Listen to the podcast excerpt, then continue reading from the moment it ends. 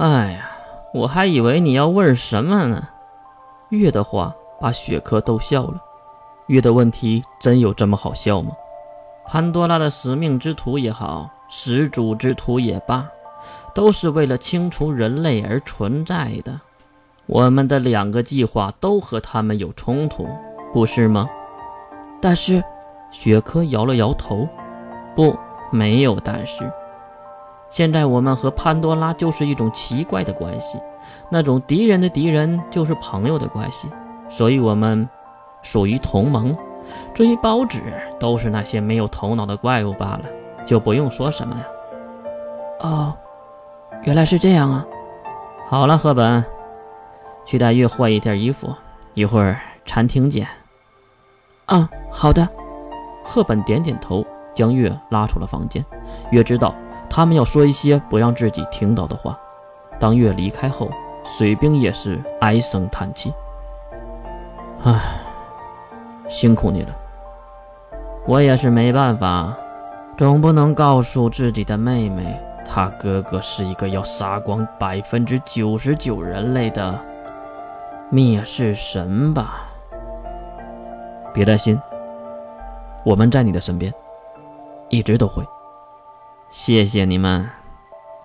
接下来，我们就讨论一下内战的事儿吧。话说两头，月这边也换上了轻飘飘的连衣裙，并重新的梳洗了长长的头发。赫本一边梳着月的头发，一边说。月的头发剪过了吗？好像没有长啊。月看向镜子中的自己，那永远不会变化的外形。哎！一声惊呼，赫本撩起月的头发。怎么了，赫本姐姐？月，你的头发发梢竟然……月连忙转头看向自己的发梢，竟然有一抹的银白色。如果是白色头发，那应该是从根部长出啊，也不应该在发梢变色呀。月，难道你偷偷的染发了吗？还是说，说，说？赫本的动作突然变得僵直住，月感觉到了熟悉的能力波动。再看四周，画面都褪去了颜色，变成了黑白，并定格在那里，竟然。是时间能力吗？月，近来，可好？满头银发的少女在月面前出现，那是没有任何颜色的世界突然出现。她外表非常漂亮，而且月感觉到很是熟悉，就是想不出她是谁。你是？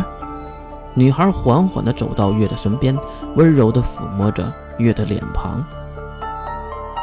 我叫黑芒明月，是你的灵魂生母。你不记得我了，对吧？抱歉，灵魂生母是什么意思？还有，你对赫本做了什么？能不能放过我们？女孩还是那慈祥的笑容。但是月发现了一个奇怪的事那就是女孩的眼睛一直都是闭着的。你的眼睛怎么了？月也不知道自己的嘴是怎么了，问出了这个自己不想问的，破嘴自己就动起来了。你自己看呢。边说，女孩睁开双眼，那双眼真是奇特的黑白双色，右眼是全白色的。没有瞳孔，只是一颗乳白色的眼球在蠕动，很是恐怖。另一只左眼，这个眼睛和右眼正好相反，是完全的黑色，混沌一般的黑，犹如一道漩涡，可以卷入一切。你的眼睛，好奇怪呀，是吗？奇怪吗？边说，女孩伸出右手，在自己的太阳穴上点了点。然后抽出一丝反光的东西，并丢向月这边。月连忙躲避，可是赫本还在那里，只能硬接了下来。月闭上眼睛，挡在赫本的面前，任凭那发光的丝线接触自己，而没想到的是，丝线刚刚接触到自己的皮肤，就瞬间的被吸入了体内。月也是马上知道了那是什么东西。记忆。月抬起坚定的目光看向了明月。这应该是不可能的。有什么不可能的呢？我应该死了才对。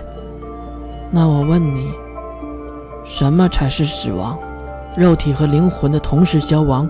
所谓灵魂，就是记忆，大脑内的量子真随机态，无法复制，无法代替。肉体就是承载这一切的存在之力。等等，明月妈妈，你想说？明月闭上了眼睛。对，你确实失去了记忆，对神来说，等同于死亡。而你却和以前的自己不同了，那就是因为禅月为你生出的肉体，已经将你从神化为了人。如今你只是一个失去记忆的人类罢了，你根本就没有死过，你的肉体和灵魂从来都没有同时消亡过，所以你根本没死过。不会吧，禅月竟然！可以把神变成人吗？不。啊！禅月是为了救你，才生下这个可以封印你的躯体，为了让你活下去，哪怕作为人活下去。那你呢，明月妈妈？你呢？明月被月的问题问得惊愕到了，他好一会儿才反应过来。我只不过提供了一部分的灵魂而已。月上去就捏住了明月的手。为什么选这个时候来帮助我？为什么是这个时间点？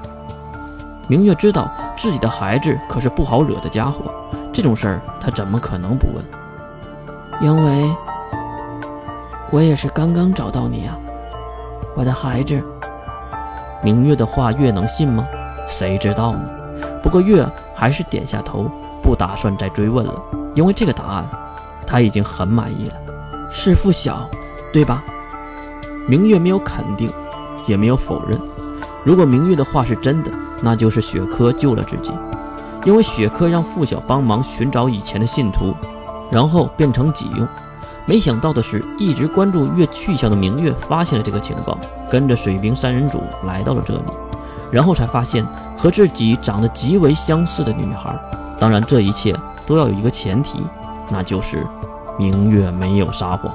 想到这里，月还是在这定格的画面中对明月鞠了一躬，然后还附上了一句话：“可是我不信呐。如果有来生。”我来做你们的女儿。